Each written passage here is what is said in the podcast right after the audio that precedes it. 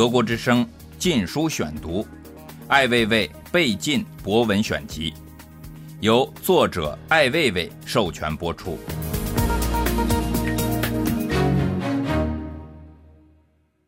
有问必答，接受南方周末采访。你如何看待王朔？很难用通常的好坏标准来评价这样的人。通常说的好坏，无非是在世间的平常的评价系统内。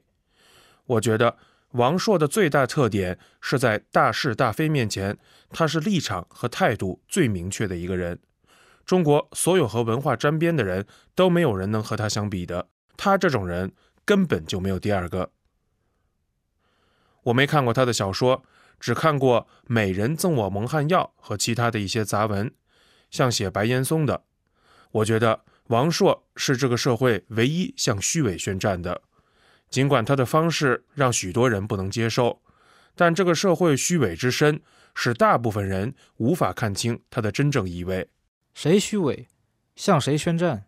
这个社会是全面虚伪的，从文化体制到社会风气。流行的美学方式，甚至语言方式等等，他没有媚俗之处吗？他毕竟还是一个俗人。他是一个俗人，这点是肯定的。只有俗人才会愤世嫉俗。他是希望被拯救的，他能看到人最有缺陷、最阴暗的一面，而大多数人是看不到或不敢看的。这个过程也是他对自我、对个人经验的颠覆和重新定义。他不愿意按照流行的逻辑来看待周围的一切，他的很多评价后来也变成了流行因素。我觉得他是有很大破坏力的一个人。破坏力，我觉得你也有。我还是不能和他比，他是在街道上一路打过来的，而我毕竟逃离过很长一段时间。他这么一路骂过来，一路杀过来，对一切人和事不留情面。我觉得这是他最牛逼的地方。你们那么熟，有没有发现他有心理上的问题？我们不能算熟，虽然我们经常在一起，但只是坐在饭桌边聊天，并没有上山打猎或者长途跋涉。每个人都有心理上的问题，没有一个人没有。但他的心理问题是我所见过最健康的心理问题。大多数人无法用语言或者某种方式来表述自己的心理问题，而他能够主动地谈出这些问题。但他只是无限的接近自己，这是一个人的智慧的最大可能，最后只能是无限的接近自己。王朔是一个有极大智慧的人，他利用这种极大智慧无限的接近自己，这个就是他最大的善良。这种否定与自我否定的表达可以通过私人途径，可以面向朋友，但是他为什么愿意，甚至是主动通过大众媒体公之于众？这个也不尽然。据我所知，他很长时间对任何媒体都没有任何兴趣，他一直在拒绝任何形式的采访。我觉得，不管他做什么事的时候都是清醒的。他是一个不可能被收买的人，媒体的利益、公众的评价对他来说什么都不是，除非他想利用这些达到他的某种目的。许多文人评价他时，根本说不在点子上，他们根本不是在同一个价值体系里面。对道德体系的最大颠覆，就是对自己的颠覆。这种颠覆来自于对个人心理的认证，他是直指这一点的。他会烧上很多人，尤其是周围他最讨厌的人，这个是很明显的。颠覆自我可以向自己的内心挖掘，为什么一定要说别人呢？他也没有一定要说别人，只是可能媒体话赶话，他说的时候正好碰到了谁谁谁，也不避讳，就像吵架似的。到最后，你很难理出所以然来。但重要的是，这个过程中你能看到他有怎样的品质和精神。王朔所代表的这种精神，恰恰是中国文人所不具备的，至少在最近这几十年里是稀缺的。王朔特别清楚这一点，这是他身上最特别的地方。是什么？血性、正义感，是个性，既有观点也有态度，既坚持某种原则的能力。这两点很少有人能够同时具备，大多数是不具备真正的个性的，都是一堆臭狗屎。中国所有的文人加在一起，可能是一堆大粪。即使不是这样的人，也往往没有这种自我表达和自我完善的能力，而这两者，王朔都是具备的。那么，大多数人是认识不到自己阴暗虚伪的一面，还是明知故犯？不是，我觉得一个人如果对所处的时代环境和语言系统不够敏感，伦理道德体系是有问题的。而在这一点上，王朔是非常清醒的。他骂人也好，说事也好，都非常清楚地体现了他的体系价值。这样的文人很少。也就是说，他比一般的大多数人都更清醒和敏感。我觉得他个人的灵魂在这个时代里的挣扎是态度明确的，就是个性吧。个性决定行为方式。王朔最近很多谈及众生平等的问题，对他确实最近很多次谈到涉及宗教的问题，包括关于自由的讨论。我们在一起时也常常提到，这种困惑是虽很幼稚，但应始终伴随你的。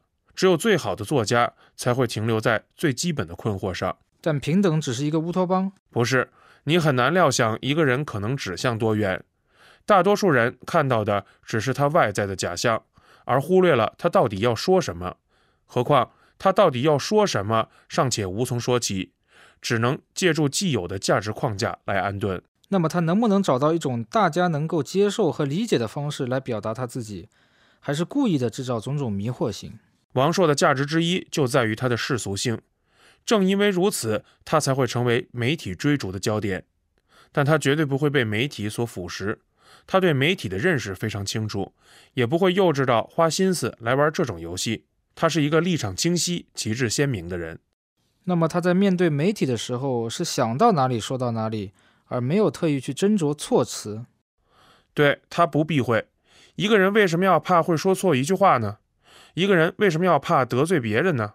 通过语言，何至于得罪任何一个人吗？德国之声。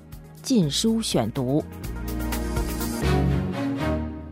你怎么看他为一个女演员出面打官司的事情？王朔在接受采访时曾说，与当时在看与青春有关的日子有关系。回到过去那种猖狂的状态里，觉得对什么都不再害怕了。我觉得这说明不了任何问题，也不能以此来评价一个人。应该没有回到过去这么简单。他的经历非常复杂，大起大落都有过。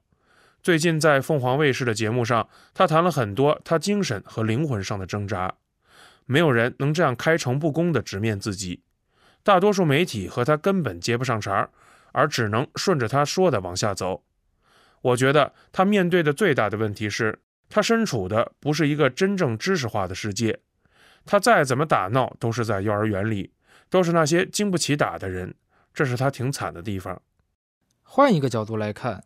是不是他也没有尝试和努力寻找与他有同等智慧，甚至更聪明的人？这个我觉得是中国的大环境问题。中国的文化环境无法成就一个悲剧英雄式的人物。我觉得与他对话非常困难，难以找到认同价值。那是他觉得与你对不上话，对你没有足够的兴趣。一个人要认识另一个人几乎是不可能的，灵魂之间几乎是没有办法真正交流的。中国的文化还不太习惯善意的、公平的来看待某个人，总是企图把人引入媚俗的话语范畴当中。我觉得他的一点不幸就是没有找到或遇到恰当的向外界传达自己的媒介或者诉说途径，而种种不恰当的诉说对他自己会构成伤害。媒体和大众对他的误读，会不会一定程度上也因为他没有恰当的展示或者解释自己？他已经把自己真实的一面展示得很清楚了，但他没有必要为自己做出解释，因为他并不需要获得某种同情或者理解。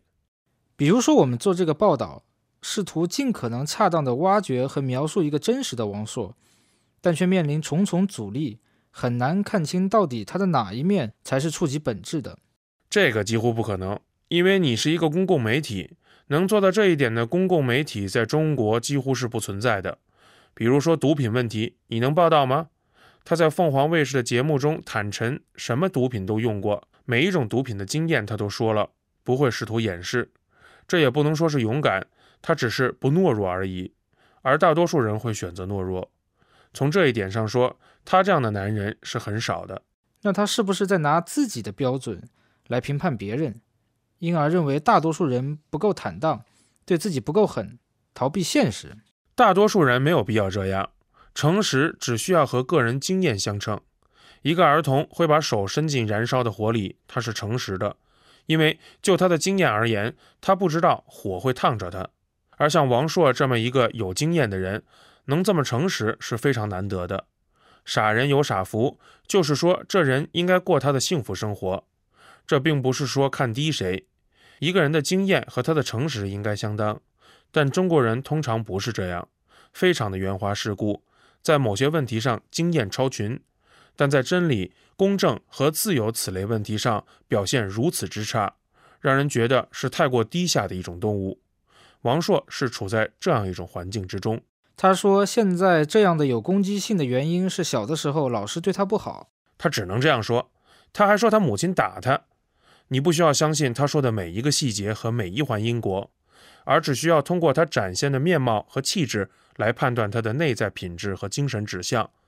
预言虽然可能是荒诞的，但其中的故事其实根本不重要，只是一种承托。我们是处在一个极端虚伪的世界，一个掩盖了大部分事实的世界，一个没有任何人敢于去承认历史的世界。王朔可能是唯一敢去挑破的人，他只能说自己的事情。他批评这种掩盖，但他自己有没有充分去了解背后的事实呢？据他所说，许多书他也没有读过。知识是多种形式的，不在书里，也不在课堂。你的人生观、价值观、善恶观，这本来就是最大的财富，会引导你在任何境况里做出良好的判断。一些敏感的话题，他也可以选择回避，但他从不回避。那是大多数人的选择。他为什么要追随大多数人做他自己的选择？因为他不是大多数人。这不正是你们写他的原因吗？活在眼前这样一个世界，对他而言是他无法解脱的悲哀。你见过他不自信和软弱的时候吗？他随时都是不自信和软弱的。自信和坚强不代表通常所说的那种定义。他说他为什么用药？他说他在最无望的时候，没有人搭理过他。他一个一个骂过去，对人对己都是一种伤害。一起伤害又有什么关系？你没见过革命先烈抱着炸药包冲进敌群的阵势吗？不同的是，它能炸很多次。你觉得他是一个毒品依赖者吗？这个需要严格的医学鉴定。但所有敏感的、好奇的、试图触及灵魂和精神的另一个层面的人都不同程度的有过毒品依赖。这个毒品是广义的概念，既可能是外界的物品，也可能是自己身体大量排放的毒素。采访者：南方周末，吴鸿飞、严小森。受访者：艾薇薇。二零零七年三月八日，《德国之声》禁书选读，《艾未未被禁博文选集》，由作者艾未未授权播出。